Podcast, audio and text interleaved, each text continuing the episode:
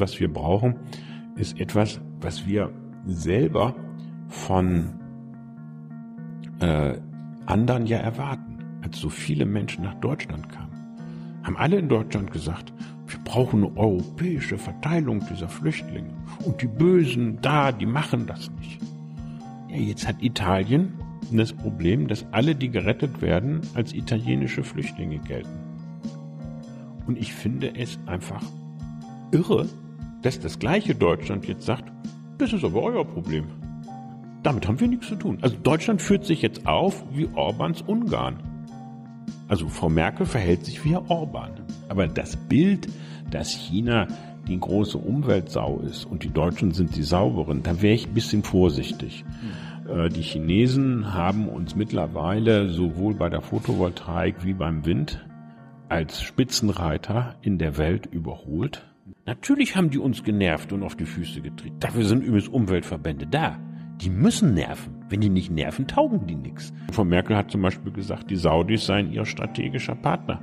Deswegen hat sie die Rüstungsexporte nach Saudi-Arabien verzwanzigfacht. Verzwanzigfacht. Muss man sich auf der Zunge zergehen lassen. Und hat dann, äh, das heißt, wir haben diese Verantwortung.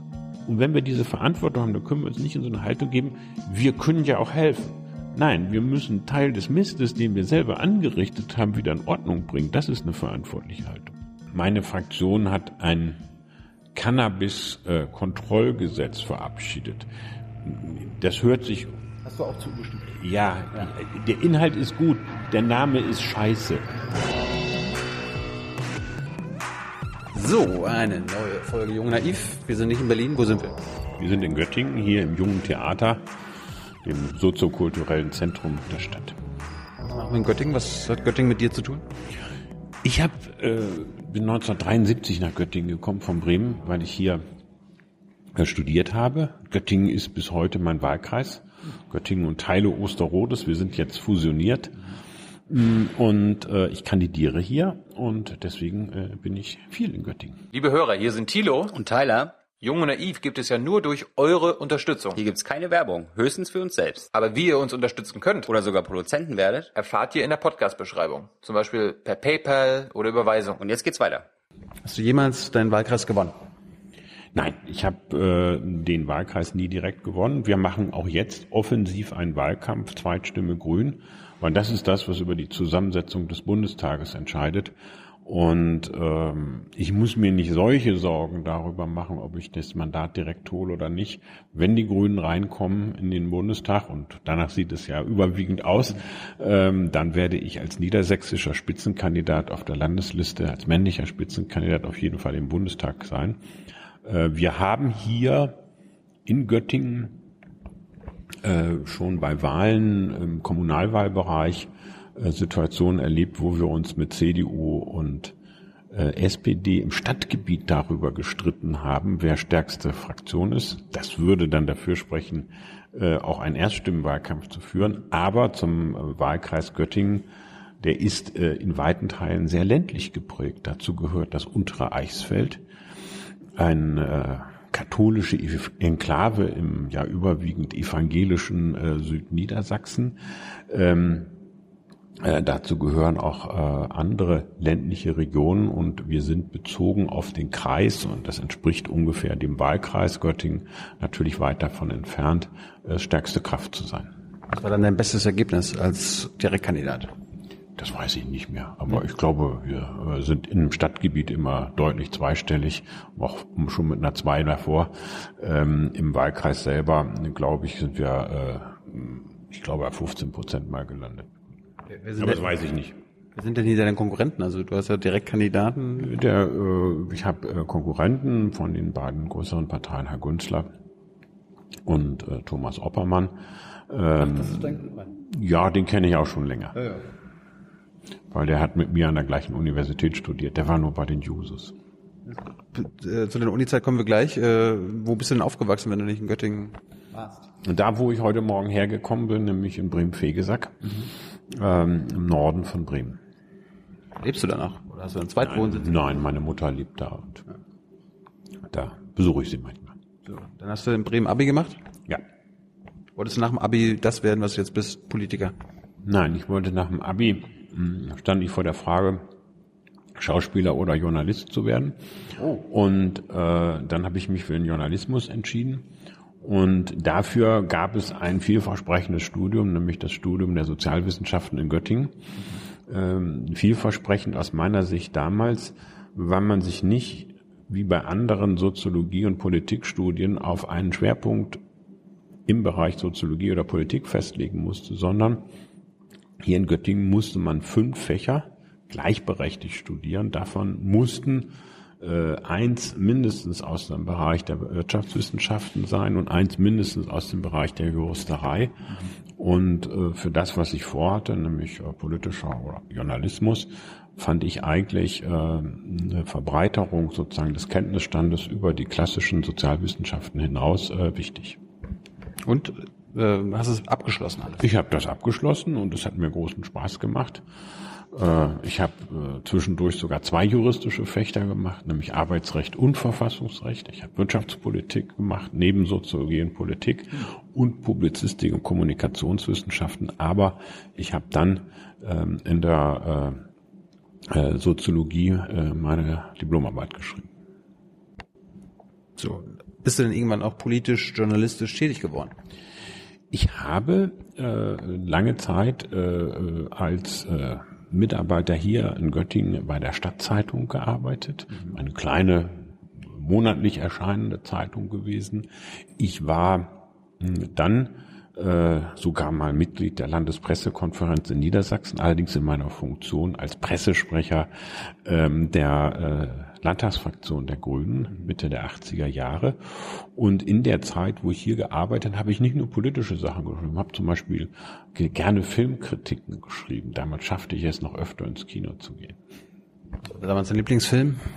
Weiß nicht, aber ich habe eine große, äh, wir haben damals äh, diese sehr mit ja fast revolutionärem Pathos versehenen italienischen Western gerne gesehen. The Good, The Bad and The Ugly für eine Handvoll Dollar und natürlich spielen wir das Lied vom Tod. Ähm, das waren ja alles äh, Elogen ähm, auf eine bestimmte Form des Rebellentums und das mochten wir gerne. Für eine Handvoll Dollar konnten wir zum Teil die Dialoge auswendig. Warst du damals Rebell? Weiß ich nicht, aber die Haltung war schon so, ja in Göttingen an einer Universität, die äh, sich äh, nicht in den Mainstream hat reindrängen lassen. Ähm, hier gab es eine sehr aktive Studierendenbewegung. Wir waren angesichts zum Beispiel des Umstandes, dass in dieser Stadt sehr, sehr viele Häuser leer standen, obwohl äh, viele Studierende und andere Menschen dringend äh, Zimmer brauchten und Wohnungen brauchten, hm, haben wir zum Beispiel Häuser besetzt. Also ich weiß nicht, ob man das als rebellisch bezeichnet, aber diese Form des zivilen Ungehorsams, die dazu geführt hat, dass wir teilweise über Monate hinweg mit 800, 900 Leuten in zwei Kliniken auf dem Kliniksgelände äh, in besetzten Häusern gelebt haben, die hat auch dazu beigetragen, einen Teil des Gebäudes Bestandes in Göttingen zu erhalten. Die sollten nämlich zum großen Teil häufig für äh, Umgehungsstraßen abgerissen werden und dass wir noch eine historische Häuserzeile entlang der Universität beispielsweise haben, ist Hausbesetzern zu verdanken. Also diese rebellischen Leute haben was ganz Konservatives erreicht, nämlich den Erhalt alter historischer Bausubstanz. Würdest du heute auch noch mal irgendein Haus besetzen? Ich weiß nicht, ob das sozusagen in meinem Alter noch angemessen ist, aber ich begleite solche Ideen wie da sind immer mit großer Freude. Man sagt ja immer so, wer mit 20 nicht links ist, hat macht irgendwas falsch und wer mit, mit 40 oder 60 dann nicht konservativ ist, der macht irgendwas falsch. Hat sich das bei dir auch so gewandelt über die Zeit? Ich halte das für einen äh, dummen Spruch aus der rechten Ecke, äh, der im Grunde genommen so tut, ähm, als würden äh, linke Überzeugungen äh, so äh, einem äh, Hormonstörung im Gehirn entsprechen. Äh, das ist aber nicht so, äh, wie man äh, zum Beispiel bei Leuten wie Bernie Sanders und anders sehen kann. Ähm, äh, die Grundhaltung eines überzeugten Ökologen ist ja keine psychische Störung und auch keine Jugendsünde, äh, sondern eine tiefe Überzeugung, äh, die auch dazu dient, äh, tatsächlich diese Gesellschaft zu verändern. Willst du die Gesellschaft immer noch verändern oder hast du jetzt langsam keinen Bock mehr? Ich glaube, dass wir diese Gesellschaft nach wie vor nachdrücklich verändern müssen. Wir haben auf der einen Seite bestimmte Elemente, wo politische Kräfte aus dem Lager des rechten Populismus versuchen, erreichte Errungenschaften zurückzukämpfen. Das wird ganz deutlich in deren Polemik ähm, gegen einen menschlichen Umgang mit Flüchtlingen in der Frage Gleichberechtigung von Mann und Frau ähm, da. Und wir erleben natürlich in zwölf Jahren Merkel, äh, dass das, was Deutschland mal ausgemacht hat, übrigens nicht nur unter Rot-Grün oder Grün, sondern auch noch unter Helmut Kohl, dass wir nämlich mal Vorreiter waren beim Klimaschutz, wir schon lange nicht mehr sind. Zwölf Jahre Merkel heißt neun Jahre ansteigende Treibhausgasemissionen. Also da ist noch viel zu tun und die jüngste Entwicklung, die wir haben, im äh, Bereich der Automobilindustrie die größte Krise, die die Automobilindustrie in Deutschland wahrscheinlich in ihrer Geschichte hatte, mhm. weil es alle Unternehmen trifft. Ähm, diese Herausforderung, die kann eigentlich nur bewältigt werden, wenn man mit grünen Ideen Mut hat. Ja, ich meine, bei, nach Fukushima, da waren, das war der Auf, der Auftrieb für die Grünen jetzt mit dem, mit dem Autokartell und dem Dieselskandal. Das hilft euch irgendwie nicht. Warum nicht? Das weiß ich noch nicht, weil wir haben noch keine äh, Wahlergebnisse. Hm, ich bin auch ein bisschen zurückhaltend mit dem, äh, was den Aufschwung nach Fukushima angeht. Wir haben jetzt im Mai am Muttertag in äh, Schleswig-Holstein Wahlen gehabt. Da haben wir fast 12 Prozent bekommen. Da waren fünf Jahre vorher auch Wahlen. Da haben wir auch zwölf Prozent bekommen. Das war vor Fukushima.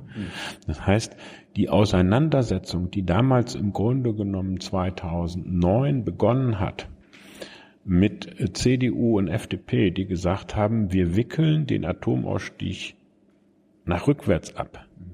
Durch Laufzeitverlängerung. Diese Auseinandersetzung hatte schon zu Zuwächsen und Stimmzuwächsen bei Wahlen für die Grünen geführt, bevor die Katastrophe äh, dort eingetreten ist. Danach haben wir ohne Zweifel davon äh, profitiert. Nichtsdestotrotz ähm, ist die ganze Geschichte hat schon ein bisschen früher angefangen. Es waren vorher schon einige Zehntausend, manche sagen ja auch weit über hunderttausend auf der Straße gewesen, um gegen die Laufzeitverlängerung ähm, von Merkel und ihrem Koalitionspartner Westerwelle und Seehofer zu demonstrieren.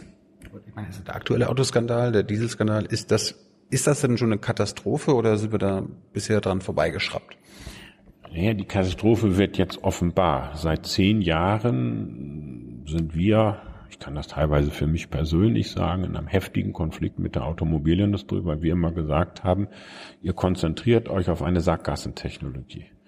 Die Zukunft der Mobilität, was Autos angeht, das ist ja nicht die ganze Mobilität. Zur Mobilität gehört der Flugverkehr, gehört der öffentliche Nahverkehr, gehört LKWs etc. Aber die private Schifffahrt, eines der größten Klimaprobleme, was wir haben mit schweren Schiffsdieseln und, und, und.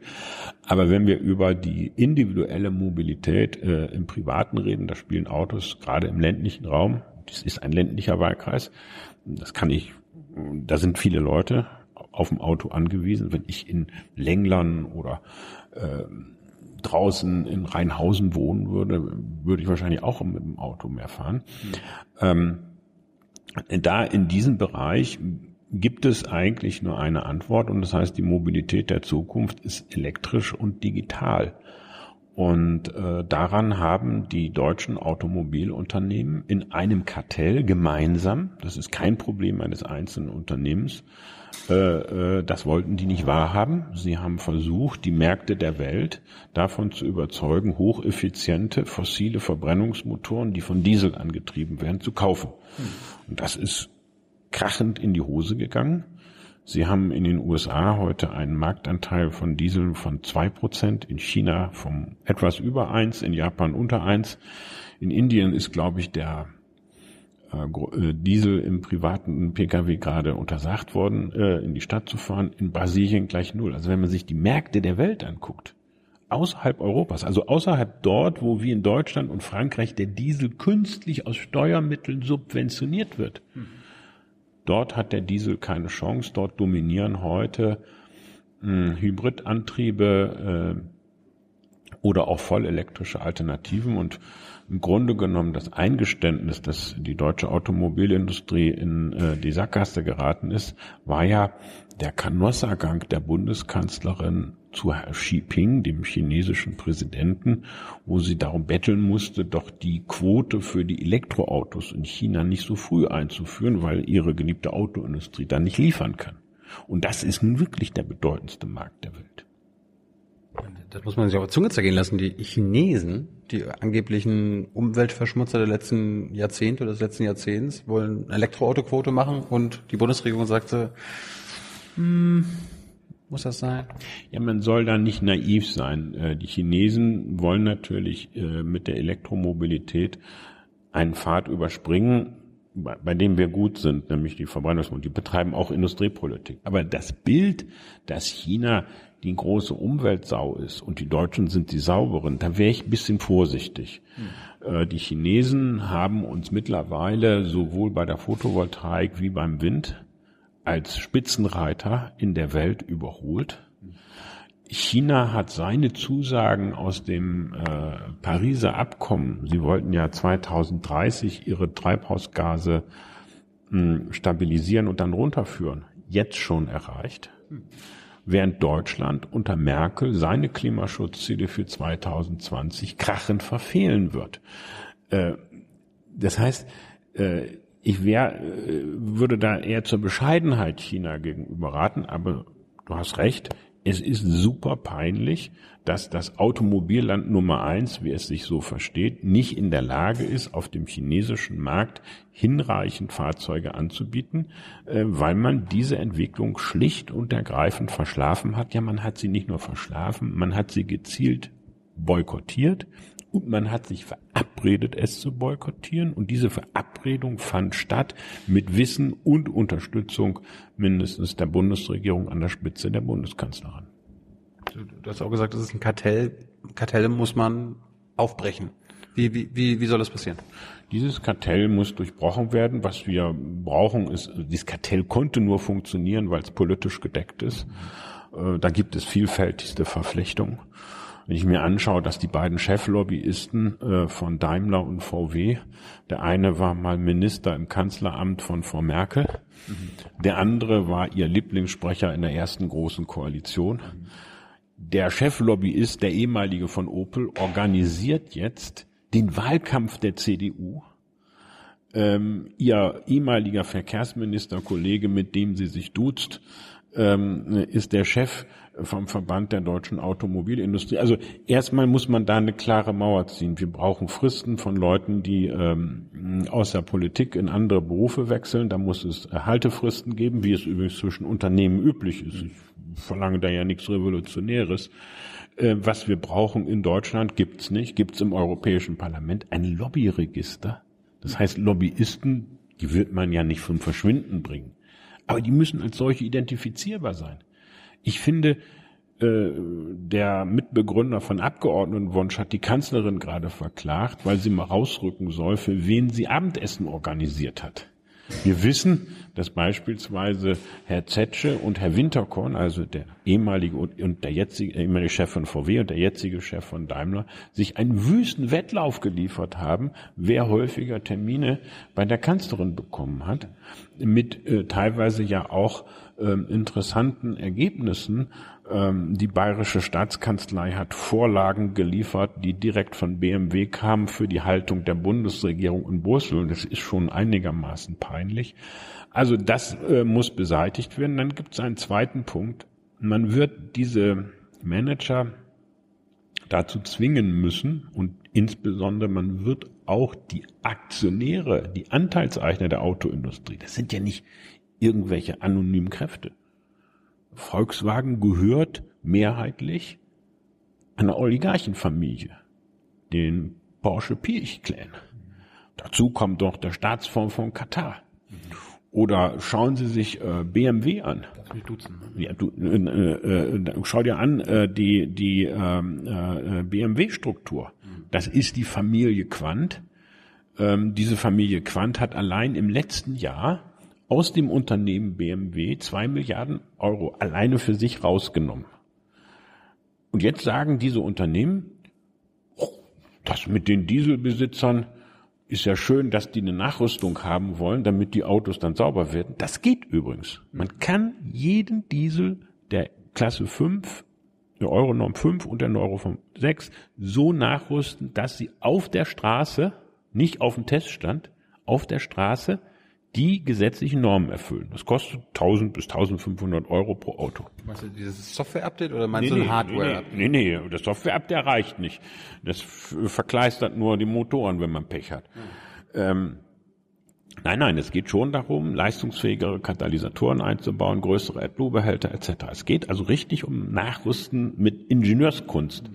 nicht mit Hackerkunst hm. oder Programmierkunsten ähm, äh, äh, also die klassischen deutschen Ingenieurstugenden sind gefragt. Das sagen die, das kostet 10 Milliarden Euro. Ja, es kostet 10 Milliarden. Aber wenn man sieht, was in, allein in den letzten drei Jahren aus diesen Unternehmen von den Eigentümern rausgenommen worden ist, dann ist das nicht viel. Das ist ein Bruchteil nur. Und ich finde, es ist auch im Interesse der Eigentümer, dass sie künftig äh, äh, wettbewerbsfähige Unternehmen haben und die sollen die acht etwa über acht Millionen Dieselbesitzer in den Lage versetzen, dass sie mit ihrem Auto auch weiterfahren können und dass, wenn sie das Auto nicht mehr fahren wollen, es auch verkaufen können. Denn ein Auto, was vor der Frage steht, darf es künftig überhaupt noch in die Innenstadt fahren? Und es wird, wenn nichts passiert, Fahrverbote geben. Das werden Gerichte verhängen. Das ist klar wie Klos. Alle wissen das. Ähm, ähm, ein äh, solches Auto ist dann nicht mehr verkäuflich. Also ich finde, die äh, äh Politik, äh, die Bundesregierung, eine künftige Bundesregierung muss zwingend zwei Dinge machen. Es muss die blaue Plakette für Autos, die sauber sind, auf den Markt bringen und man muss zweitens äh, die Autoindustrie zwingen, diese äh, Fahrzeuge entsprechend nachzurüsten und zwar auf Kosten der Autoindustrie und nicht auf Kosten der Autobesitzer. Die blaue Plakette soll was sein? Die blaue Plakette zeigt, ich darf dann in äh, äh, auch in Innenstädte, in Städte mit erhöhter Luftbelastung rein, weil ich ein sauberes Fahrzeug fahre. Wer das nicht hat, muss draußen bleiben. Wenn wir das nicht machen, heißt es, wie in Stuttgart jetzt geurteilt, alle Dieselfahrzeuge, auch die die gesetzlichen Normen entsprechen, müssen draußen bleiben. Weil man nicht unterscheiden kann sonst. Aber ich meine, sind saubere Autos in Deutschland nicht ausschließlich Elektroautos? Ja, natürlich sind wir auf Dauer, äh, müssen wir den Weg gehen in die Elektromobilität. Dazu brauchen wir ähm, auch steuerliche Maßnahmen. Das heißt zum Beispiel ähm, die steuerliche Bevorzugung des Diesels zu beenden. Wir müssen eine strikte Besteuerung nach dem CO2-Gehalt haben. Ähm, dazu gehört es solche Dinge. Ja, aber wenn, da, da würden die Dieselleute jetzt wieder sagen, ja, CO2 stoßt der Diesel weniger aus als ein Benziner. Ne? Ja, da würde ich mal in die, man muss da gar nicht abstrakt drüber reden, man muss, sollte einfach in die Automotorsport gucken. Das ist ja kein grünes Blatt. Da kann man nachlesen, was ist das Fahrzeug mit dem geringsten CO2-Ausstoß. Das ist ein Prius. Der fährt gar kein Diesel. Das ist ein Fahrzeug mit einem Benzinmotor und einem Elektroantrieb, ein sogenannter Hybrid. Und äh, die, äh, diese Hybridfahrzeuge erreichen im Schnitt sogar bessere CO2-Werte, wie man in den Zulassungsunterlagen nachlesen kann, ähm, als äh, die äh, Dieselfahrzeuge. Und das ist nur auf dem Papier, wenn man weiß, dass die Dieselfahrzeuge teilweise bis zu 50 Prozent mehr verbrauchen, als sie auf dem Papier stehen haben. Äh, dann ist das mit der CO2-Bilanz noch viel, viel schlechter. Woher wissen wir, dass der Hybrid, also dass das bei der Zulassung nicht gelogen ist? Ja, das kann man aber auch nachmessen und die Nachmessungen sind ja zum Teil auch erfolgt. Das ist ein Teil des Problems. Wir haben ein Kraftfahrtbundesamt, das soll die Einhaltung der Zulassungsbestimmung überwachen. Dieses Kraftfahrtbundesamt ist von wissenschaftlichen Instituten mit Testergebnissen, die in der Schweiz von den dortigen Behörden verifiziert worden sind, konfrontiert worden und hat nichts gemacht. Das heißt, die Frau Merkel und der Herr Dobrindt sagen ja immer, wir Deutschen sind Europa so die Guten, wir setzen das europäische Recht um und die anderen tun das einfach nicht. Pustekuchen. Sie haben verstoßen gegen die europäische Luftreinhalterichtlinie. Das ist ihnen mittlerweile von mehreren Gerichten attestiert worden und zwar nicht einfach, sondern über Jahre hinweg, teilweise Überschreitung um mehr als 100 Prozent. Und Sie haben über Jahre hinweg verstoßen gegen die europäischen Zulassungsregeln, weil sie Fahrzeuge äh, im Verkehr gelassen haben, die den Ansprüchen nicht entsprochen haben. Als du gerade diese Seitenwechsel aufgezählt hast, da habe ich irgendwie vermisst, dass du Joschka Fischer erwähnst. Der war da auch oder ist auch BMW-Berater. Joschka Fischer hat nach seiner politischen Karriere eine Zeit lang einen Auftrag gehabt, äh, bestimmte Dinge bei BMW selber äh, für Umwelt zu machen. Das finde ich für sich selber äh, noch nicht ehrenrührig. Äh, das war auch klar und transparent. Ich habe ja nichts dagegen, dass jemand was macht. Wo ich was gegen habe, ist, dass sich äh, aktive, äh, in Gesetzgebung befindliche Institutionen, wie die Bundesregierung, die im Rat der zweiten Kammer Europas neben dem Europäischen Parlament über solche Dinge abstimmt, die Vorlagen für solches Abstimmungsverhalten direkt bei BMW schreiben lässt und dann wie es die CDU 2013 äh, gemacht hat, ähm, dankend von den Familienangehörigen der Firma Quant, also Susanne Klatten und anderen, ich glaube, wenn ich es richtig erinnere, 690.000 Euro an die CDU hat spenden lassen. Das finde ich in der Tat nicht akzeptabel. Bleiben wir noch ganz kurz bei diesem Dieselskandal. Angenommen, ich meine, du warst ja mal Umweltminister. Angenommen, du wärst jetzt in dieser Zeit Umweltminister gewesen. Hättest du irgendwas machen können, was die Bundesregierung jetzt äh, nicht gemacht hat? Wir haben äh, damals ja, begann ja eigentlich diese Geschichte. Sie begann damit. Was Mitschuld oder Mitverantwortung? Oder? Ja, ich wollte es ja gerade zu Ende erzählen. Äh, begann eigentlich damit, dass wir festgestellt haben, dass in den Städten die Feinstaubbelastung ein unerträgliches Maß hatte. Da wurden wir sehr nachdrücklich damals von der Deutschen Umwelthilfe, die heute auch Klägerin ist, ich kenne die Akteure alle, ähm, hingewiesen. Was haben wir gemacht? Haben wir gesagt, wie kann man das lösen? Dann haben wir gesagt, man kann das Feinstaubproblem, soweit es die Motoren angeht, relativ einfach lösen. Man macht, baut in die Autos einen Partikelfilter ein. Und dann begann sozusagen mein Erlebnis mit dem Autokartell. Weil äh, alle deutschen Unternehmen stellten sich quer. Nicht die Franzosen, die hatten den Partikelfilter zum Teil schon. Übrigens wurden diese Partikelfilter gar nicht in Frankreich hergestellt, sondern in Deutschland. Es war deutsche Qualitätsarbeit. Aber trotzdem war die deutsche Autoindustrie gegen den. Und die mobilisierten eigentlich alles, was sie hatten. Die Vorstandsvorsitzenden lobbyierten beim damaligen Bundeskanzler äh, Gerhard Schröder. Ähm, die Betriebsräte marschierten zum Vorsitzenden der SPD-Bundestagsfraktion, ähm, Franz Müntefering. Und dann begann eben eine wüste Auseinandersetzung, aber nach zweieinhalb Jahren haben wir sie gewonnen. Der Partikelfilter wurde gesetzlich vorgeschrieben, ähm, weil wir in dieser Frage hart und beharrlich gewesen, geblieben sind. Und äh, ich finde, das ist der richtige Umgang mit so etwas. Das, was, und wir haben in dieser Zeit übrigens mit zum Beispiel der Deutschen Umwelthilfe viel geredet. Wir haben die, natürlich haben die uns genervt und auf die Füße getreten. Dafür sind übrigens Umweltverbände da die müssen nerven. Wenn die nicht nerven, taugen die nichts.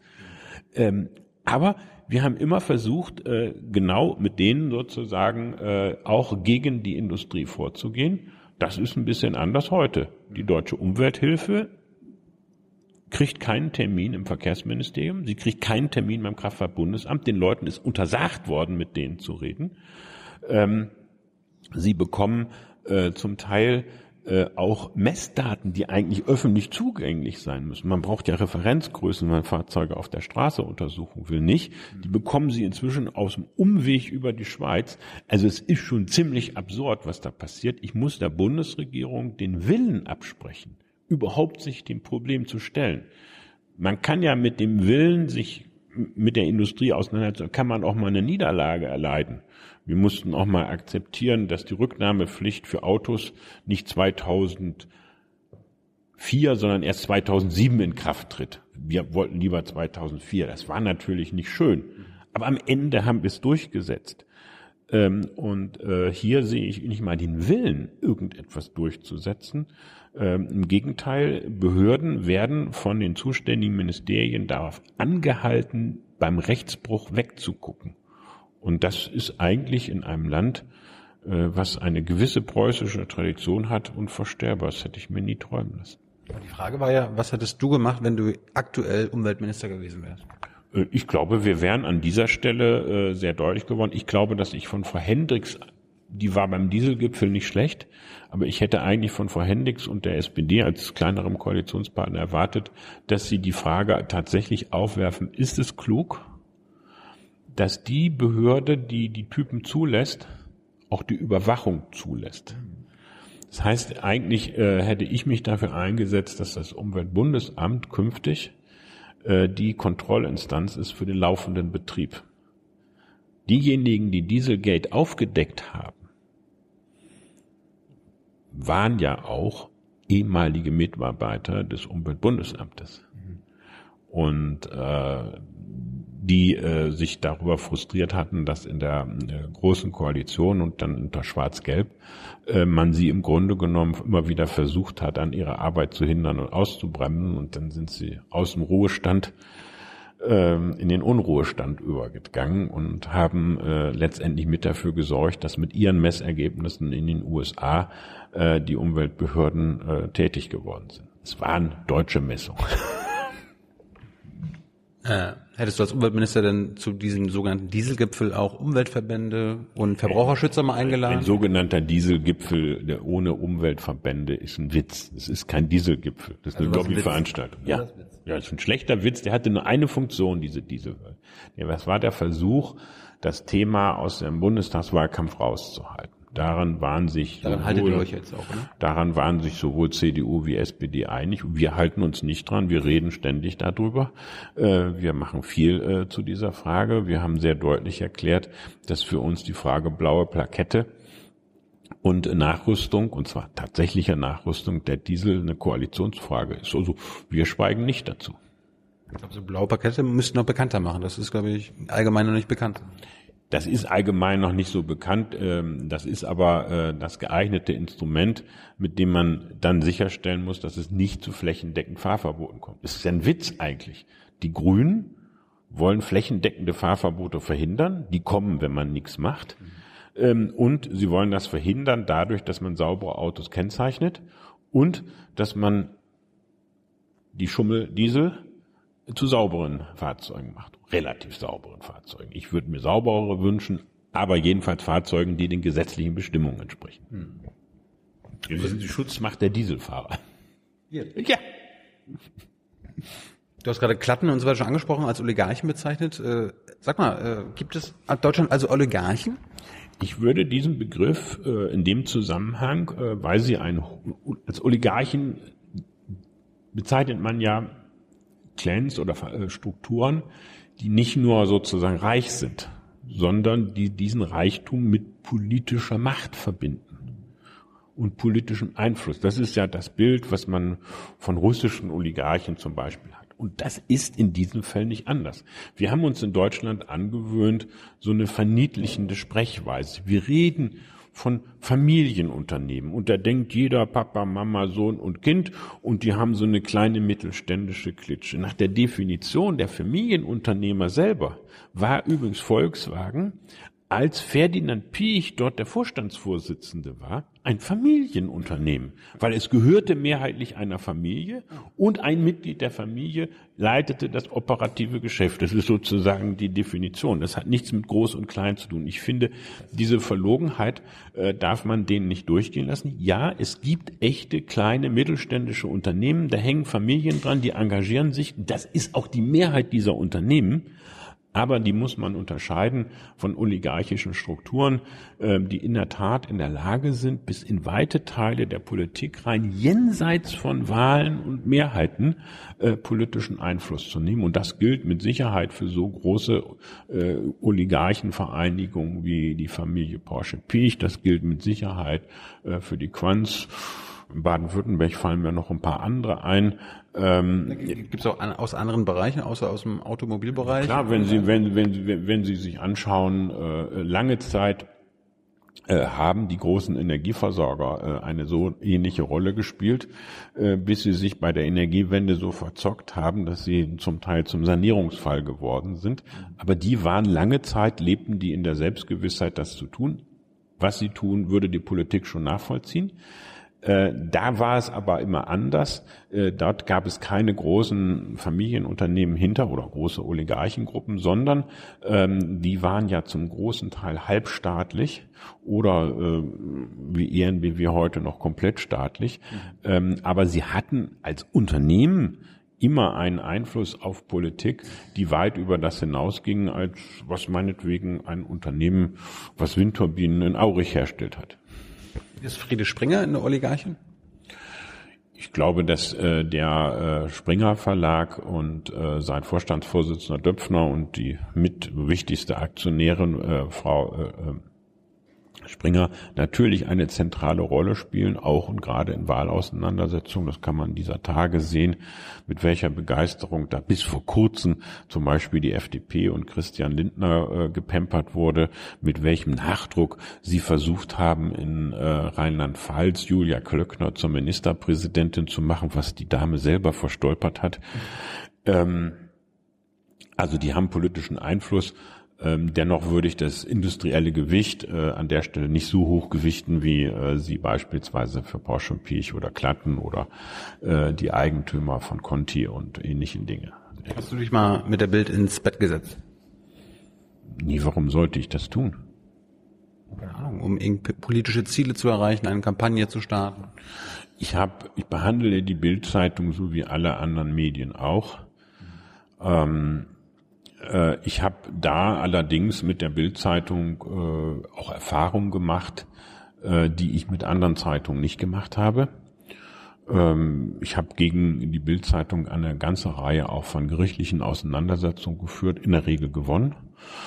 Ähm, weil zum Beispiel die Bild versucht hat, mich mit einer gefälschten Fotomontage mit gewalttätigen Demonstranten äh, zusammenzubringen oder weil sie mir Zitate in den Mund gelegt haben, die äh, komplett sinnentstellend äh, gewesen sind äh, in, diesem Zusammenhang. Und insofern äh, habe ich da äh, durchaus äh, ein sehr gespanntes äh, Verhältnis, wobei nochmal, ich gehöre nicht zu denen, die die Bild komplett boykottieren, aber ich habe weder die Bild noch andere Leute jemals bei mir zu Hause sogenannte Home Stories machen lassen, äh, weil ich finde, dass mein Privatleben mein Privatleben ist und was ich politisch mache, das mögen die Leute beurteilen, aber nicht, äh, was ich in meinem sonstigen Leben mache. Das heißt, Fake News gab es auch schon früher. Fake News äh, äh, sind äh, eine Erscheinung, die es schon immer gegeben hat. Äh, da hat man nur später was zu erfunden und eine Presseorgan mit einer Neigung zu Fake News. Äh, das zeigen ja verschiedene Prozesse. Ich bin ja nicht der Einzige, der dort äh, unterwegs gewesen ist. Wenn Sie mal sehen, was die mit Schauspielerinnen... Sieht's mich immer noch. Wenn, wenn, du mal siehst, ja. was die mit Schauspielerinnen gemacht haben, wie, wie zum Beispiel Sibyl Kekeli ja. und anderen, ähm, das ist schon äh, sehr, sehr gravierend. Und insofern, ja, wir haben es äh, zu tun mit einer Boulevardisierung äh, der Medienlandschaft, wo früher die Bildzeitung sozusagen als symbolisch für etwas stand, sind heute viele andere auf dem gleichen Trip auch unterwegs. Also es hat fast eine Angleichung stattgefunden. Aber trotzdem, man muss damit ruhig umgehen. Man sollte das immer im Einzelfall dann beurteilen und im Einzelfall da, wo Fake News oder Fälschungen stattfinden, das dann auch entsprechend gerichtlich durchsetzen. Wie, wie informierst du dich? Welchen Medienkonsum pflegst du? Naja, ich mache das, was die meisten Leute machen. Ich habe auch gar nichts.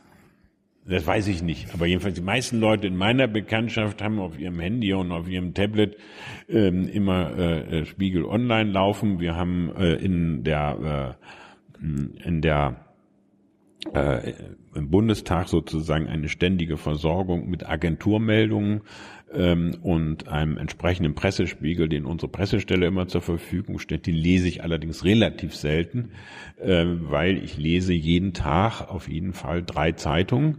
Ähm, das ist die Frankfurter Allgemeine Zeitung, das ist die Bildzeitung und das ist die Berliner Zeitung. Mhm. Und ich lese dann äh, natürlich auch das Göttinger Tageblatt, äh, nur wenn ich in Berlin bin, braucht das immer so lange, also lese ich es dann online.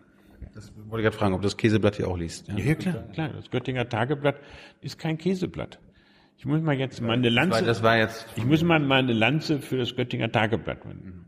Wir waren eben bei der Bildzeitung. Ja. Die hatte diese Fotomontage, diese Fälschung, die mich sagte, ich würde neben Leute gehen, die äh, mit dem Schlagstock um Bolzenschneider losziehen. Der Bolzenschneider war die Dachreling eines äh, äh, Lautsprecherwagens und der Bolzenschneider war ein durchhängendes schlappes Seil, äh, der Gummiknüppel war ein durchhängendes schlappes äh, Seil. Ja.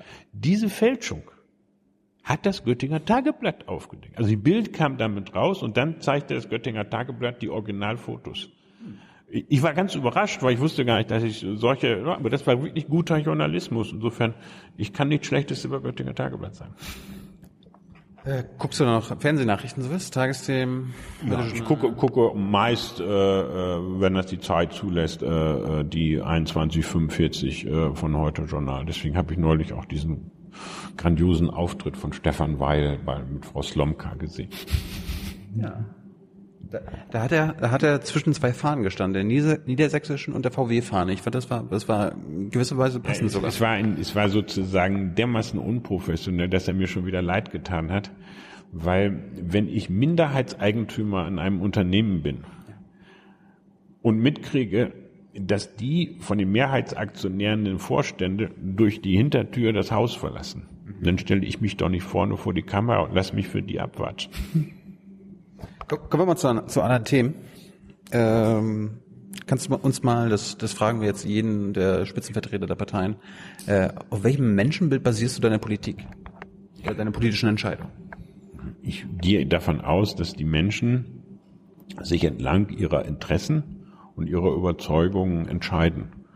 Dazu gehören auch bestimmte emotionale Elemente und Erfahrung, aber letztendlich ist die Summe dieser Entscheidung eine rationale und die meisten Menschen wissen sehr genau, äh, dass äh, so etwas wie äh, wünscht dir was im Leben selten eintritt sondern natürlich sind politische Entscheidungen immer Entscheidungen, wo ich versuchen muss, Mehrheiten zu kriegen. Die kriege ich durch eine Bündelung von Interessen. Wie kriegt man Interessen kongruent? Dadurch, dass verschiedene auch Kompromisse machen. Das ist so. Hm. Und ich glaube, dass die meisten Menschen das nicht anders sehen. Das ist ja eine praktische Entscheidung. Ähm, äh, kaufe ich mir ein E-Bike und ein Auto oder habe ich nur Geld fürs E-Bike? Ne? Da muss ich eine Entscheidung treffen. Alexander Gauland, äh, mit dem habe ich äh, vor dir gesprochen, der hat halt ein negatives Menschenbild. Er meinte so, mh, mm, der Mensch ist fehlbar, ja, der könnte immer irgendwie Scheiße ab und zu mal bauen, da muss man aufpassen, man muss ihm immer Grenzen setzen. Der, der, der, der Mensch ist fehlbar, jeder Mensch ist fehlbar, das ist ja eine Banalität, aber bei dem Gauland ist da eine Verachtung gegenüber dem Menschen. Dahinter steht ja immer gleich die Idee, dass es Menschen gibt, die nicht so sind und die den anderen dann sagen müssen, wo es lang geht. Dieses Bild habe ich nicht. Welchen, welche politischen Prinzipien hast du? Also rote Linien, die du nicht überschreitest. Ich hab, jeder hat äh, Grundüberzeugung. Eine meiner Grundüberzeugungen oder meine Grundüberzeugung, äh, die ich gerade auch im Wahlkampf äh, äh plakatiert habe, ist, schlicht und ergreifend Klima und Gerechtigkeit ist schon fast doppelt gemoppelt, weil natürlich Klimapolitik auch viel mit Gerechtigkeit zu tun hat. Ähm, und mein Grund, meine Grundhaltung beruht darauf, wie es in der Anfangszeit äh, der Grünen mal in einem berühmten Plakat, was heute immer noch populär ist, äh, formuliert worden ist, wir haben die Erde von unseren Kindern nur geborgt. Ähm, dahinter steht ein Gerechtigkeitsbegriff, der sagt, es gibt keine nationale Gerechtigkeit, sondern nur eine globale. Und dahinter steht, es gibt eine Gerechtigkeit, die darf nicht zu Lasten künftiger Generationen gehen. Und mit dem Begriff, wir hätten die Erde nur geborgt von unseren Kindern, heißt das, wir haben sie so zurückzugeben, dass sie darauf gut leben können. Davon sind wir weit entfernt. Dieser Tage war ähm, der Earth Day, ähm, der Erdüberschusstag. Äh, an diesem Tag hatten wir die Ressourcen verbraucht, die wir innerhalb eines Jahres verbrauchen dürften, wenn wir die äh, Regeln, die wir im, äh, oder die Ressourcen, die wir an diesem Planeten haben, ernst nehmen würden. Also wir tun immer noch so, ähm, als hätten wir anderthalb Planeten zur Verfügung.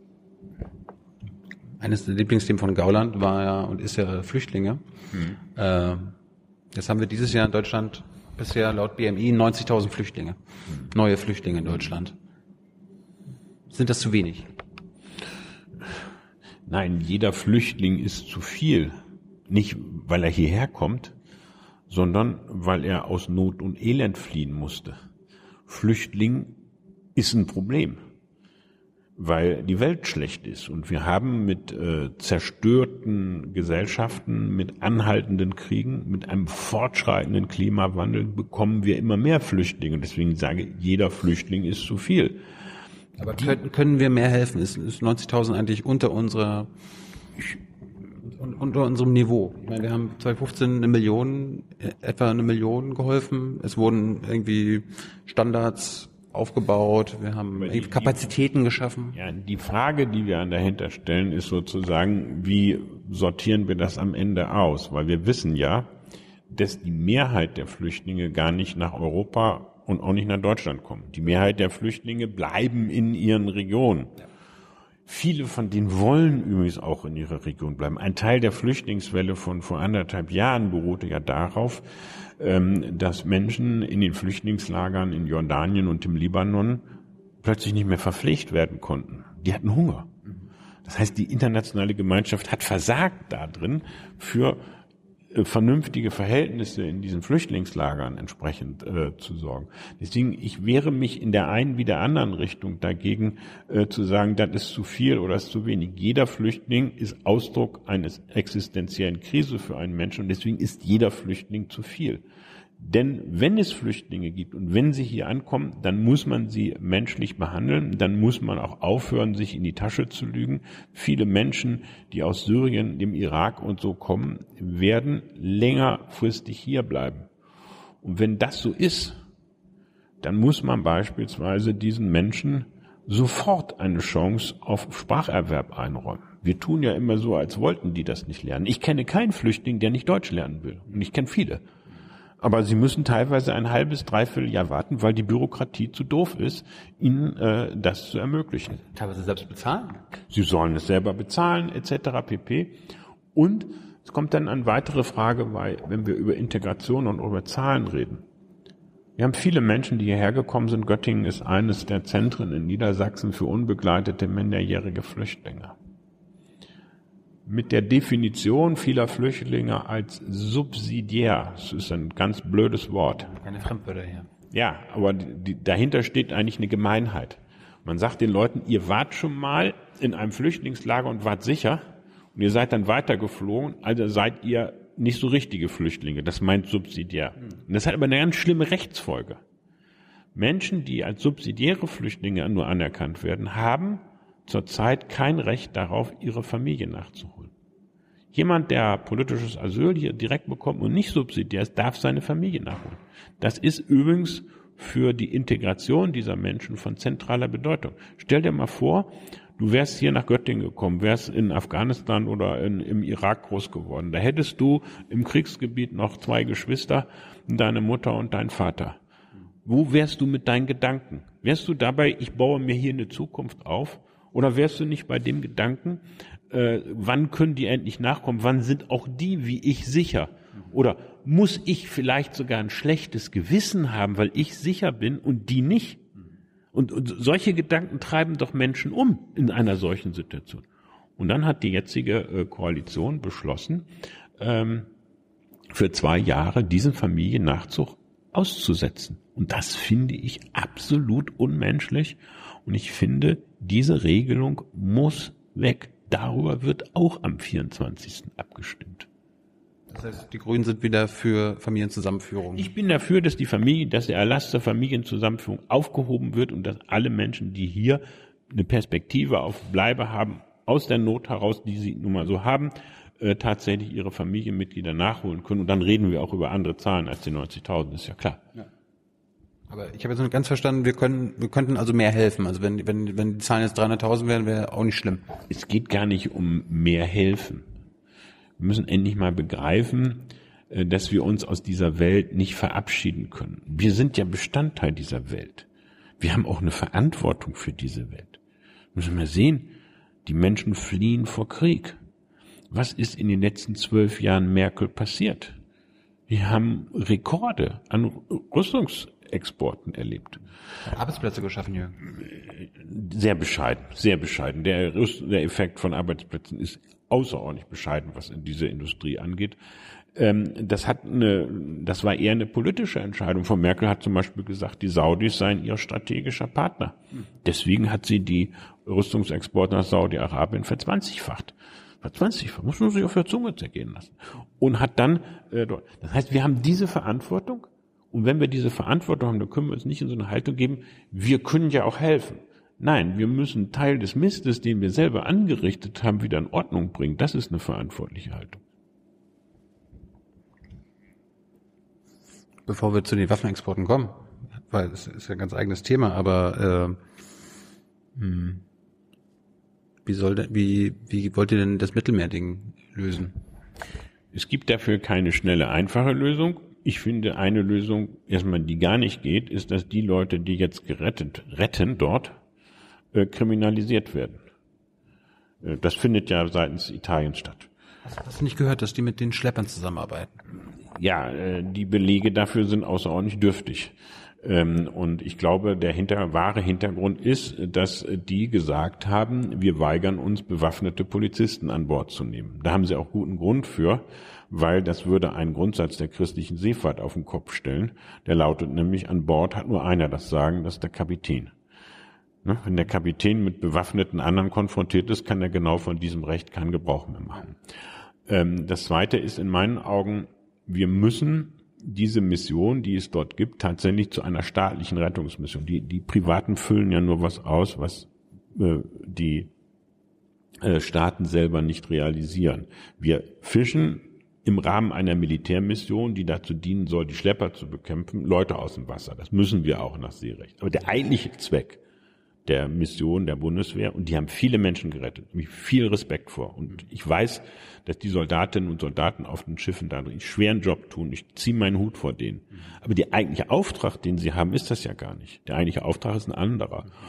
Und äh, deswegen glaube ich, wir brauchen eine äh, organisierte europäische Rettungsmission, anstatt äh, die jetzigen Nothelfer sozusagen zu kriminalisieren. Was wir brauchen, ist etwas, was wir selber von äh, anderen ja erwarten. Als so viele Menschen nach Deutschland kamen, haben alle in Deutschland gesagt, wir brauchen eine europäische Verteilung dieser Flüchtlinge. Und die Bösen da, die machen das nicht. Ja, jetzt hat Italien das Problem, dass alle, die gerettet werden, als italienische Flüchtlinge gelten. Und ich finde es einfach irre, dass das gleiche Deutschland jetzt sagt, das ist aber euer Problem. Damit haben wir nichts zu tun. Also Deutschland führt sich jetzt auf wie Orbans Ungarn. Also Frau Merkel verhält sich wie Herr Orban äh, gegenüber Italien. Das geht nicht. Wir brauchen eine europäische Quote. Und dann kommen wir zu einem dritten Punkt, der ist noch schwieriger. Wenn man nicht will, dass Leute in Lebensgefahr kommen, dann muss man legale Fluchtmöglichkeiten und legale Einwanderungsmöglichkeiten, das sind zwei Paar Schuhe, schaffen. Anders gesagt, ich muss, wenn Zustände beispielsweise in Flüchtlingslagern im Libanon oder in Jordanien unerträglich werden, ist es klüger, Menschen mit Schiffen in Familien verbunden oder mit Flugzeugen in Familien verbunden nach Deutschland zu holen, zu wissen, in welche Stadt die kommen, wo die ihren Sprachkurs anfangen, anstatt zu warten, dass sie sich auf den Weg gemacht haben und übers Meer vielleicht einer von ihnen hier rübergekommen ist und dann über Familiennachzucht die anderen nachgeholt werden. Du willst ein Kreuzfahrtschiff von Lampedusa an die libysche Küste schicken? Wie man das, wie man das am Ende organisiert, ist eine andere Frage. Das zweite gilt, ein Großteil derjenigen, die aus äh, Subsahara-Afrika über Libyen hierher kommen, die sind ja zum Teil auch ähm, als Gastarbeiter in Libyen unterwegs gewesen. Die wollten eigentlich in Libyen arbeiten. Da hat die Zerstörung dieser Gesellschaft sie arbeitslos gemacht und nach Europa weitergetrieben. Ich will nur darauf hinweisen, das galt damals als ganz super Idee, äh, Lyri, äh, Libyen in Grund und Boden zu donnern. Ähm, und es war nur Deutschland, übrigens muss ich jetzt CDU und FDP mit in Schutz nehmen, hat sich an dieser Mission nicht beteiligt, was uns dieses Desaster eingebracht hat. Aber das kann man ja nicht wieder rückgängig machen. Also wir brauchen solche Legalien und für diese Menschen, die aus südlichen Afrika kommen, die häufig temporär nur arbeiten wollen, um dann zurückzukehren brauchen wir temporäre Zugangsmöglichkeiten für den Arbeitsmarkt. Auch das wird den Druck, äh, sich in ein wackeliges Schlauchboot zu setzen und in Lebensgefahr zu bringen, erheblich mindern. Und die ganz große Aufgabe ist und bleibt natürlich die Wiederstabilisierung von Libyen Da bin ich aber zurzeit außerordentlich skeptisch, weil in Libyen findet mittlerweile sozusagen ein Stellvertreterkrieg statt. Äh, die, äh, da gibt es irgendwie zwei, drei Regierungen, die das Ding für sich gibt, beanspruchen. Es gibt die völkerrechtlich anerkannte Regierung, ähm, die sitzt im Hafen von Tripolis und regiert auch nur den Hafen. Ähm, es gibt das Parlament, was eigentlich auch anerkannt ist, was aber sich weigert, die Regierung äh, zu unterstützen. Das wird sehr stark dominiert von einem General namens Haftar, der sagt, ich anerkenne die Regierung, wenn die mich zum obersten Befehlshaber der Truppen machen. Und dann stehen dahinter sehr unterschiedliche politische Kräfte. Ähm, es gibt im äh, Westen äh, islamische Milizen, die werden unterstützt ähm, von äh, Gruppierungen wie Katar und der Türkei. Das sind eigentlich Moslembrüder. Äh, man kann sich vorstellen, dass General Haftar deswegen, weil die Moslembrüder ursprünglich aus Ägypten kommen, von der dortigen Militärdiktatur total gehasst werden. Äh, die unterstützen, Ägypter unterstützen den General Haftar zusammen mit den Saudis. Die Amerikaner haben eine Zeit lang mit den Misrata-Milizen, also den Moslem-Brüdern, zusammen den IS bekämpft. Die sind da sehr pragmatisch. Äh, das heißt, wir sind in einer Situation, wo wenn sich das Verhältnis zwischen Saudi-Arabien und Katar weiter verschlechtert, und Saudi-Arabien hat ja keinen Anlass einzuknicken, weil äh, Donald Trump hat ihnen 100 Milliarden Waffen versprochen.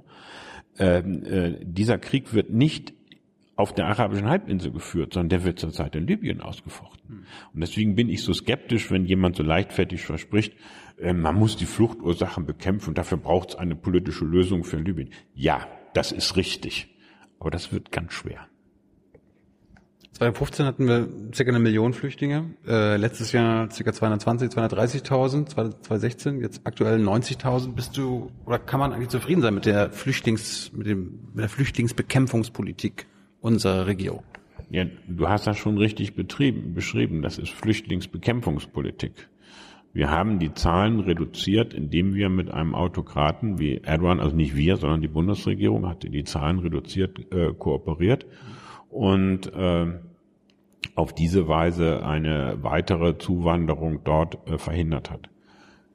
Ich nochmal, wenn man durch eine vernünftige Ausstattung von Flüchtlingslagern, wenn man durch europäische Quoten und ähnlichem die Zahl runtergebracht, dann fände ich das nicht schlimm. Das ist jetzt gar nicht, ich habe nicht den Ehrgeiz, möglichst hohe Flüchtlingszahlen in Deutschland zu haben, weil das oft auch dem Interesse der Menschen nicht entspricht. Aber die Art und Weise, wie die Flüchtlingszahlen von Frau Merkel und Herrn Seehofer hier runtergebracht worden sind, ist eine, die in der Tat nicht Fluchtursachen bekämpft, sondern Flüchtlinge bekämpft. Warum äh, kannst du uns das mal als Politiker erklären? Ich meine, das, die 2016er Zahlen waren da schon ziemlich niedrig. Also die kommen ja fast schon an diese Obergrenzenforderung der CSU ran, um die 200.000, aktuell 90.000. Warum wird das von unserer Bundesregierung, die wir fast tagtäglich äh, begleiten mit unseren Fragen und unserer, mit unseren Kameras, von Frau Merkel, von Herrn Seibert, von Herrn Gabriel, warum wird das nicht als Erfolgsmeldung äh, jetzt im Wahlkampf äh, ausgegeben? Weil Seehofer, wenn man den jetzt gerade im Sommerinterview wieder gesehen hat, der sagt so, ja, wir garantieren, dass 2015 sich nicht nochmal wiederholt. Dabei hat, haben sie das mit 2016 und 2017 doch jetzt schon geschafft. Also warum? Weil äh, man das Thema Flüchtlinge komplett aus dem Wahlkampf raushalten will. Man fürchtet, äh, dass das Thema, wenn man sobald über Flüchtlinge viel gesprochen wird, egal was man dazu sagt, äh, ein Auftrieb ähm, äh, für die Rechtspopulisten bedeutet.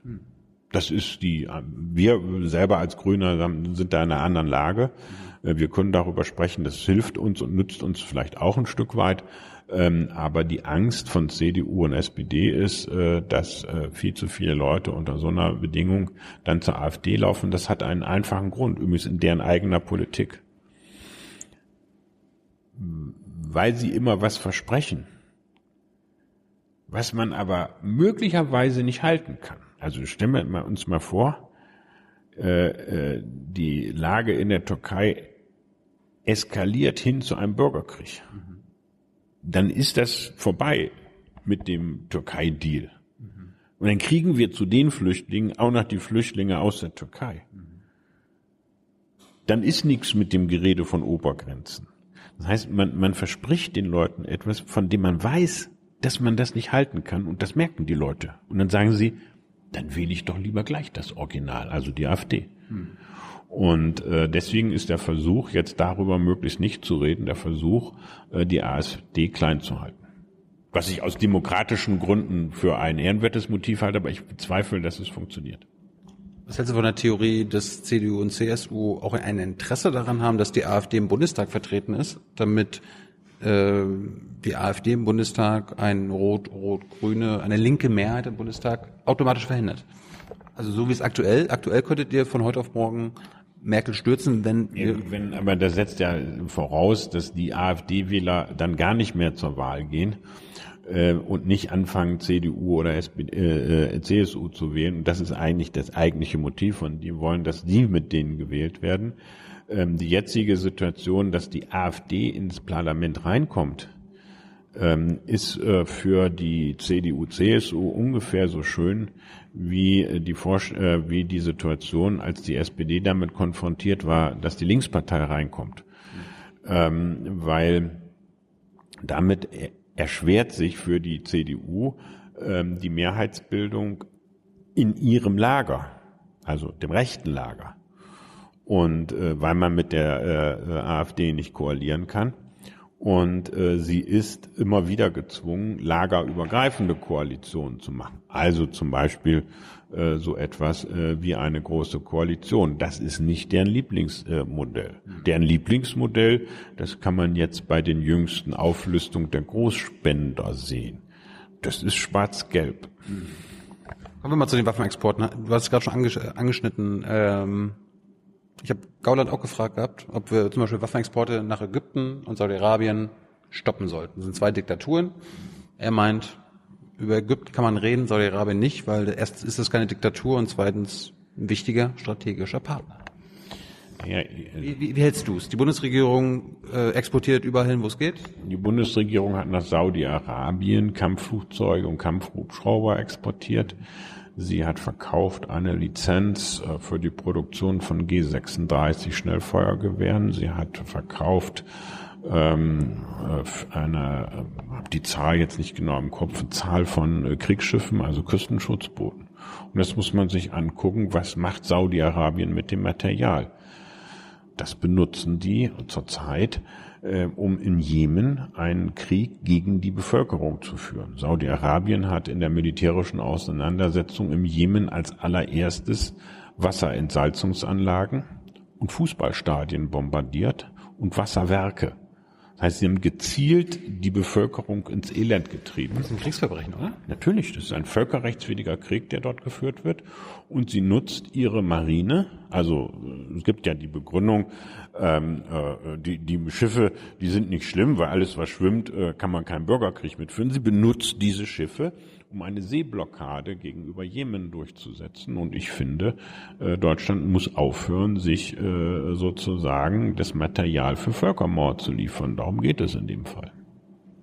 Die Frage war ja, keine Waffenexporte mal nach Ägypten, also keine Waffenexporte mal an Diktaturen. Punkt.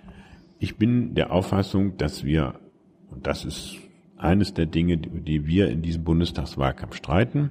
Wir wollen, dass in Deutschland endlich ein Rüstungsexportkontrollgesetz gilt. Mit einem Verbandsklagerecht, also wo auch andere Verbände, Initiativen klagen können, was ausschließt, dass äh, Waffenlieferungen und Rüstungsgüter, oft ist das ja gar nicht die Waffe, die geliefert wird, sondern eine Fabrik zur Produktion von Schützenpanzern nach Algerien Ne? Die werden erst da gebaut, die Waffen. Ähm, dort, dass man in Kriegs- und Krisengebiete keine Waffen mehr exportieren kann. Das ist ein, das Ziel.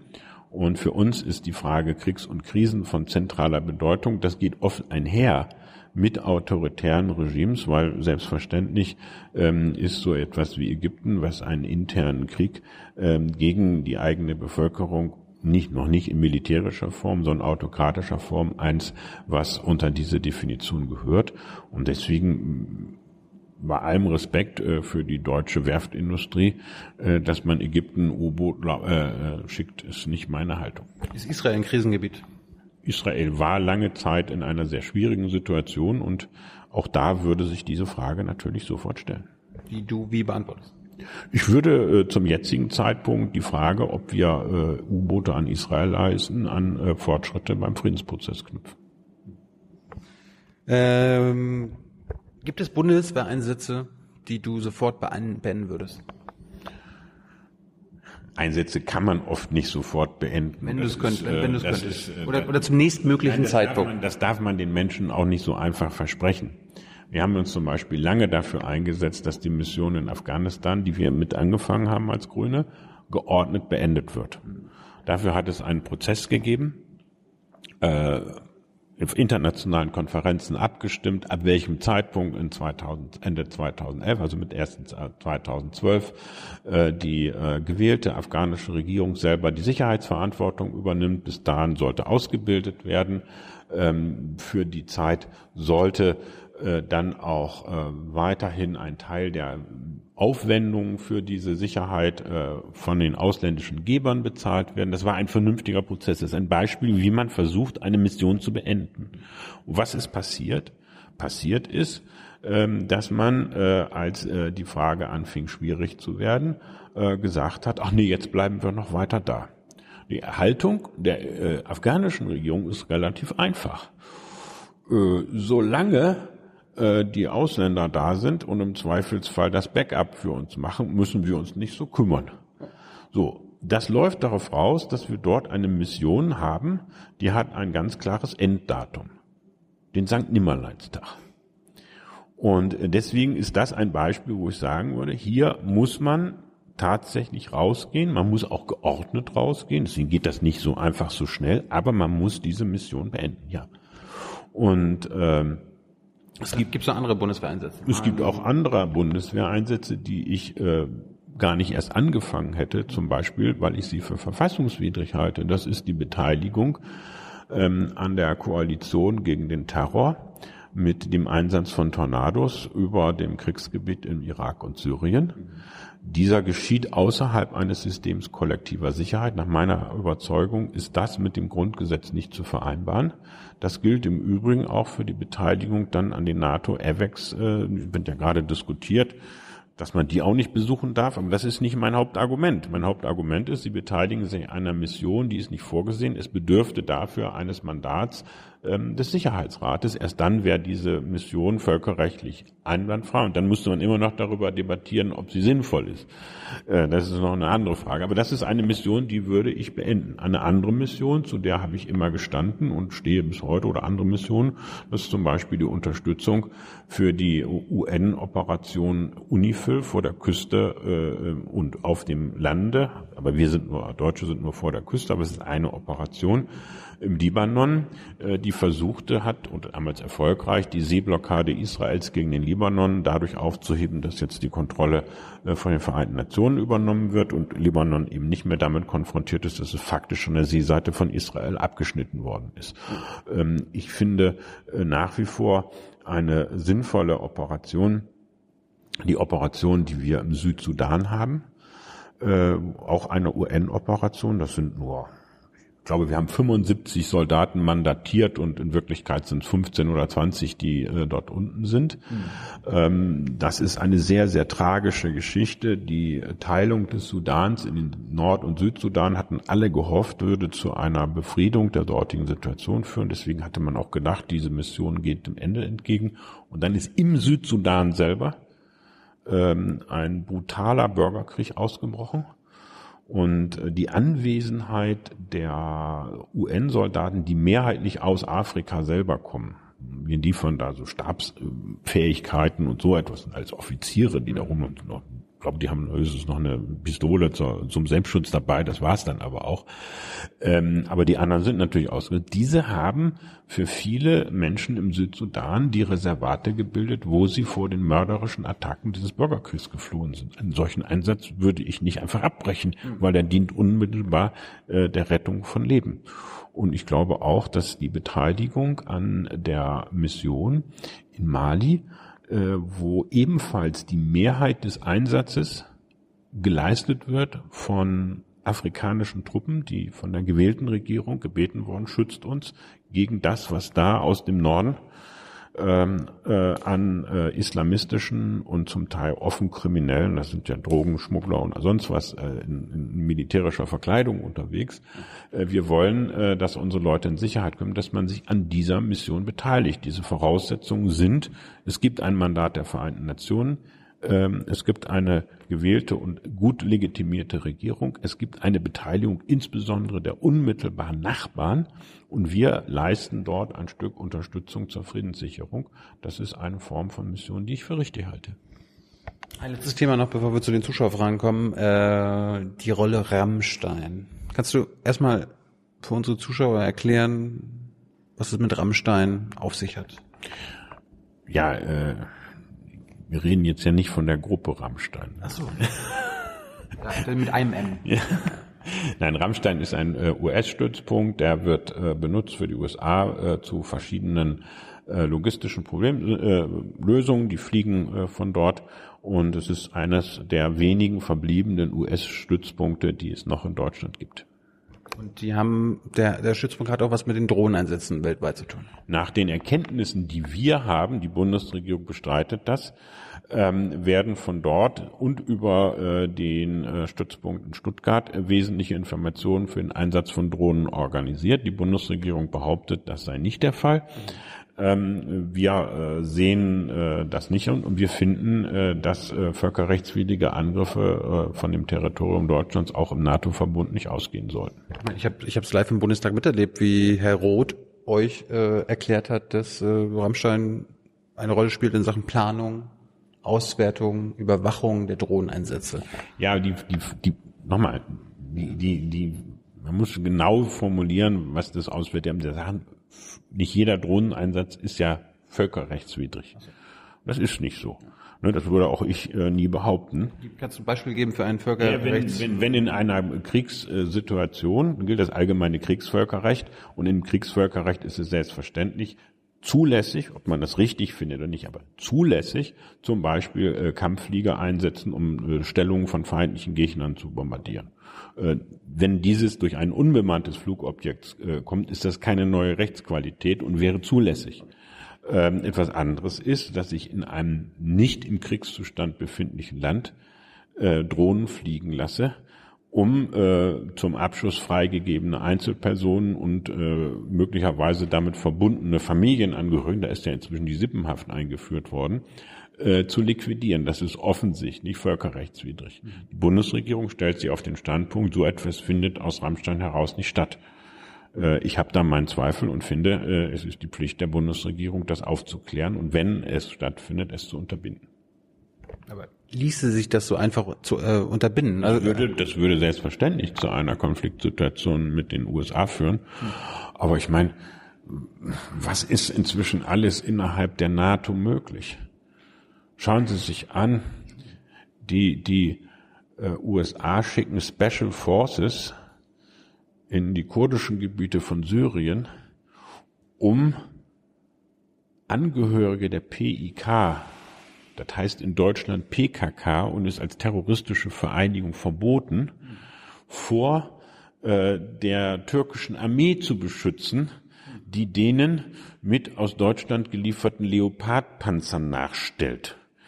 Ähm, das findet zwischen NATO-Angehörigen statt. Äh, und, und da soll man jetzt keine Auseinandersetzung über die Frage führen, dass von Rammstein aus keine völkerrechtswidrigen Angriffe, das finde ich jetzt ein bisschen mutlos. Und zum Schluss, äh, wann sollen die amerikanischen Atombomben aus Deutschland verschwinden?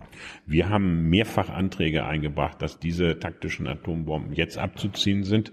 Die Antwort der Amerikaner, wie schon unter Obama, es ist keine Trump-Geschichte, äh, war, wir wollen diese Waffen lieber modernisieren und die deutsche Regierung, darunter eine SPD, und übrigens davor auch eine FDP, die mal mit uns gemeinsam einen solchen Antrag getragen hatten, beide, äh, äh, konnten sich da dann nicht mehr so richtig dran erinnern. Ich finde es sogar lustig, irgendwie die SPD macht Wahlkampf mit Abrüstung und gleichzeitig boykottiert das SPD-geführte Auswärtige Amt die ähm, Atombombenverbotsverhandlung der UN.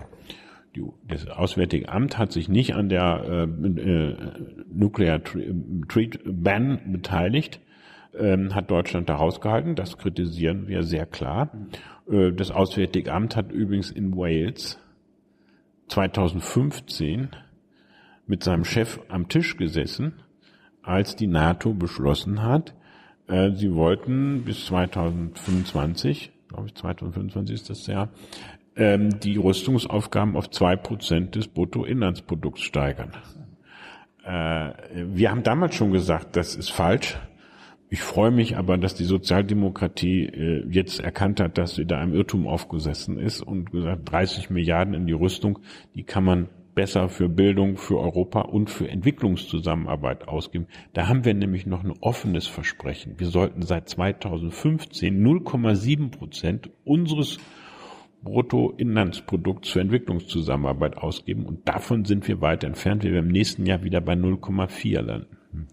Ich habe jetzt irgendwelche Tricksereien gelesen, dass das Entwicklungsministerium irgendwie auch die mh, hm, Flüchtlingsausgaben in Deutschland zu Entwicklungshilfe gezählt hat. Und darum war das jetzt das ist, interna das ist international zulässig, Aufwendungen für Flüchtlinge äh, für ein Jahr abzurechnen.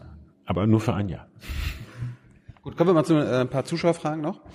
Nehmen wir gleich die erste, Jan Delay. Habe ich auch gelesen. Ist ein bekannter Sänger und Musiker, äh, sagt, wann kommst du zurück und rettest den Laden, bevor er vor die Hunde geht?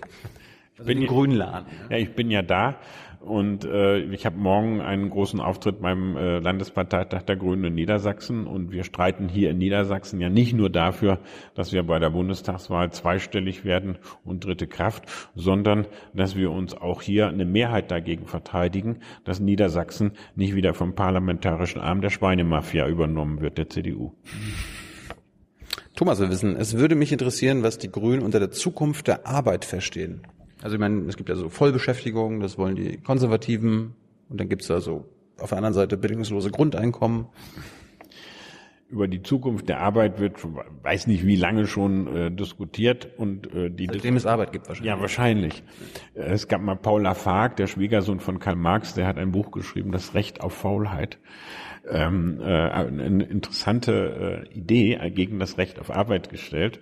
Marx hatte sich übrigens über beide Formen äh, irgendwelche Rechte zu konstituieren immer lustig gemacht. Aber wenn man über Zukunft von Arbeit spricht, dann muss man wissen, dass in dieser Gesellschaft die Frage Teilhabe vielfach eben mit der Teilhabe an Arbeit verbunden ist. Übrigens nicht nur als allgemeine Norm. Du arbeitest nicht und du tauchst nichts, das ist gar nicht mehr so. Das war in der DDR viel stärker ausgeprägt. Aber vom Gefühl der Leute, ich bin Bestandteil des Ganzen. Das ist das, die verrückte Erfahrung, die man mit vielen macht, die zeitweilig in Beschäftigungsmaßnahmen, selbst in sogenannten Ein-Euro-Jobs gewesen sind. Die sagen, warum hört das eigentlich auf? Äh, ich würde das gerne weitermachen, weil ich fühle mich dann ernst genommen ähm, und ich bin Teil dieser Gesellschaft. Und diese Form der Teilhabe, die wird sich ich glaube, doch erneut wieder wandeln. Wir haben nach der Entwicklung in einen hochspezialisierten Bereich, also äh, bisherige oder alte industrielle Arbeit ist heute sehr viel intellektueller geworden und gleichzeitig hat sich ein prekäres Arbeitsmilieu rausgebildet von sehr einfachen Dienstleistungen. Ähm, das hat auch zu einer stärkeren Spaltung der Gesellschaft geführt. Bis dahin galt immer der Grundsatz, diejenigen, die eine gute Ausbildung haben, sind davon nicht erfasst. Hm, viele spanische Ingenieure oder italienische Lehrerinnen und Lehrer äh, machen gerade andere Erfahrungen. Die landen trotz der exzellenter Ausbildung in sehr prekären Arbeitsverhältnissen, wenn sie überhaupt Arbeit finden. Mhm. Aber das, was neu sich entwickelt, das ist so ein bisschen lange Zeit von der Industrie mit dem Stichwort Industrie 4.0 beschrieben worden. Das ist eine sehr umfassende Digitalisierung und Automatisierung von Wertschöpfungsketten, die im Übrigen auch dazu führen kann, dass bisher qualifizierte Tätigkeiten, die eigentlich nicht ersetzbar waren, ersetzt werden. Das haben wir heute schon ähm, in bestimmten Bereichen äh, Schriftsätze zu machen, um bei Reiseveranstaltern seine Rechte einzuklagen. Da muss ich nur Anwalt sein, aber da muss ich nicht, um das als Anwalt einreichen zu können, aber ich brauche keinen Anwalt dafür. Das kann auch ein Bot machen. Und selbstverständlich gibt es mittlerweile in Nachrichtenagenturen und in einer ganzen Reihe von Zeitungen auch automatisierte Formen der Nachrichtengebung. Auch der Job des Redakteurs oder von Thilo Jung als Fragender ist einer, der potenziell jedenfalls vor der Automatisierung nicht sicher ist. Und das wird die große Herausforderung sein, wie wir damit umgehen, dass der alte Satz, äh, dass man, wenn man erstmal gut ausgebildet ist, den Gefahren der Prekarisierung nicht so ausgesetzt ist, möglicherweise nicht stimmt, äh, weil wir massenhaft eine Ersetzung haben werden von lebendiger Arbeit äh, durch äh, äh, Computer und, und, Roboter, die mit den Techniken der von Big Data und äh, Artificial Intelligence diese Jobs zumindest teilweise genauso gut oder besser machen können. Wollen wir mal sehen, ob irgendwann noch der Politiker ersetzt werden kann. Auch das, auch das kann sein, ja. ja. Äh, seid ihr für die, kam oft die Frage, seid ihr gegen die Sanktionen bei Hartz IV? Wir haben im Programm auf dem Parteitag ausdrücklich beschlossen, dass wir diese Sanktionen beenden wollen. Die ihr auch eingeführt habt. Ja, aber man kann ja auch dazulernen. Und äh, damals galt der Grundsatz fördern und fordern. Und wenn Sie die heutigen Sanktionen sich anschauen, das ist ein du Großteil, mich immer noch nicht, ne? wenn du die, die heutige Subvention, äh, Sanktionen anschaust, ja. dann stellst du fest, ein Großteil ist schlicht und ergreifend Rechtsverweigerung. Ich kenne Fälle, wo die Arbeitsagentur aus Nürnberg angewiesen worden ist, Leuten, die vorher selbstständig gewesen sind, Kneipe besessen haben oder so, die waren natürlich nicht in der gesetzlichen Krankenversicherung, von der privaten Krankenversicherung.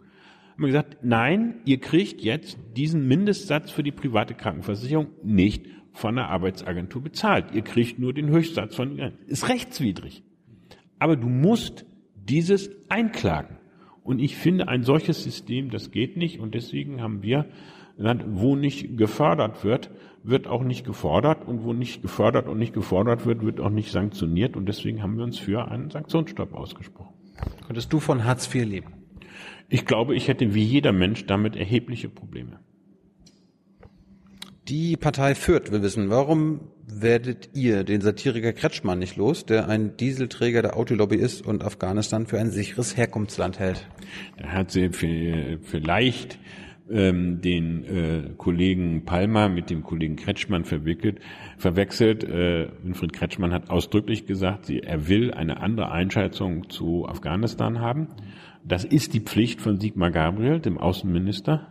Und das hat Sigmar Gabriel bis heute nicht geliefert. Ich bin dezidiert der Auffassung, dass alle Berichte, die wir aus dem Auswärtigen Amt kennen, die sich die Hausspitze noch nicht zu eigen gemacht hat, eben belegen, dass Afghanistan ein Land ist, in das man nicht abschieben kann.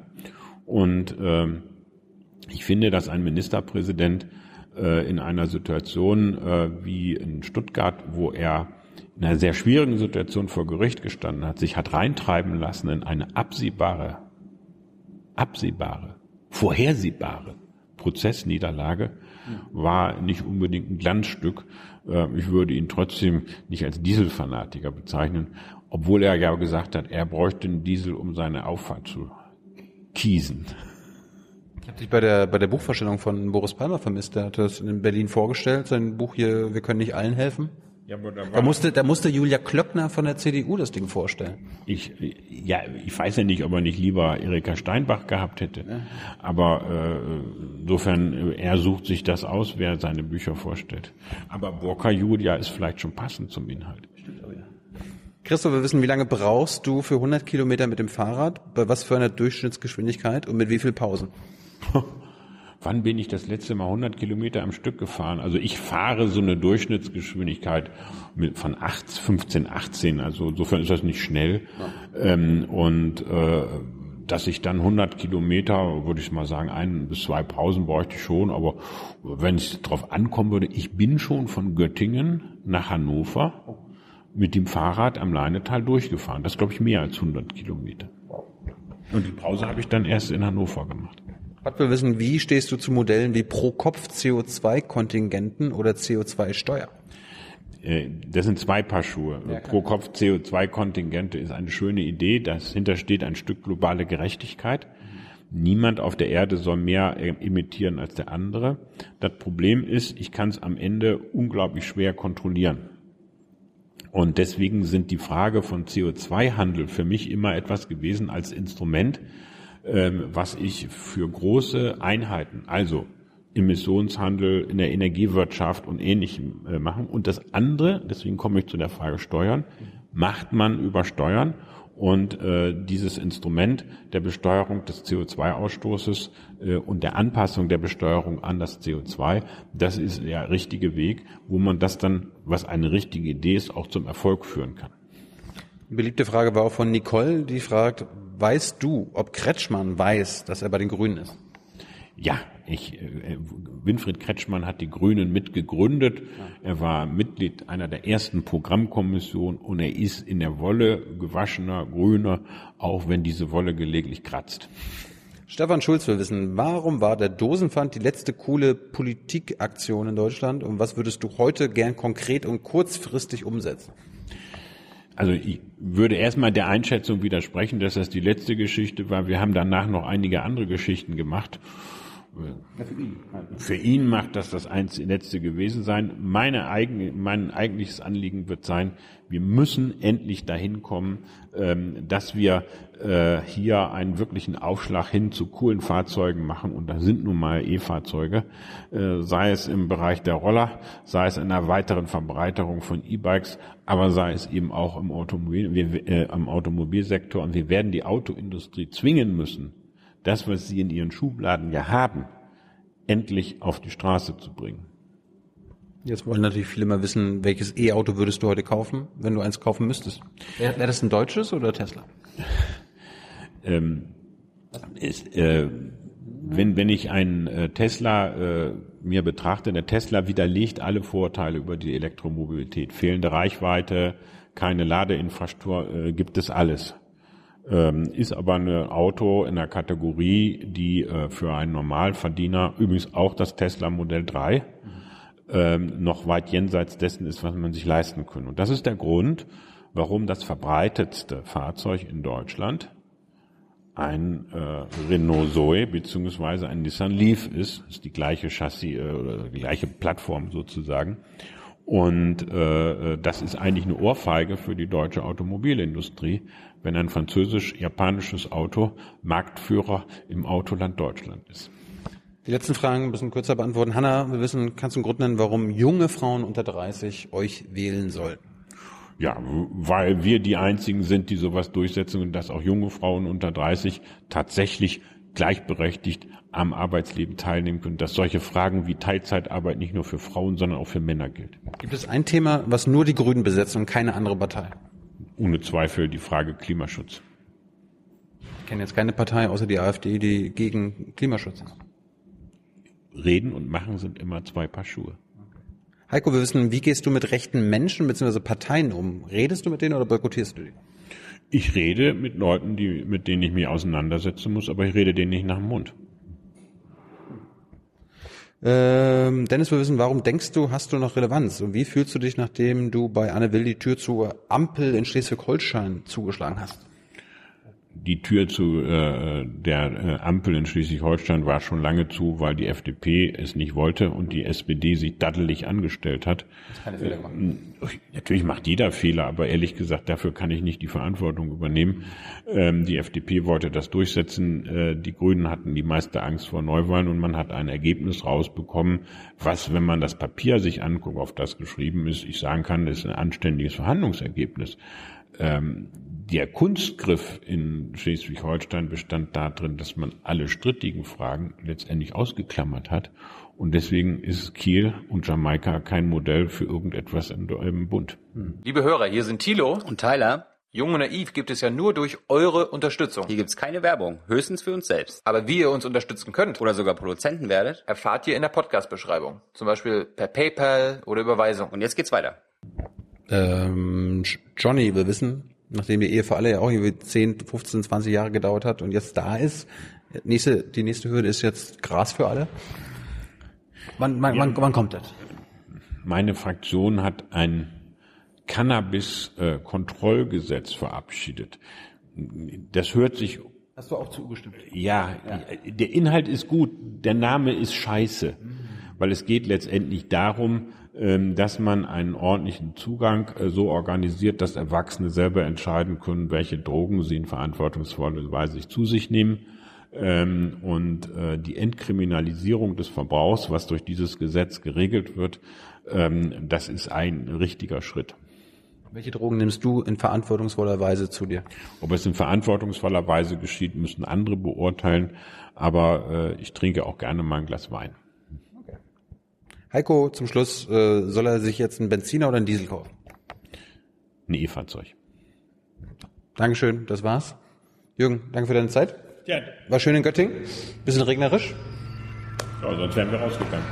Das war's. Ciao. Ciao. Ciao.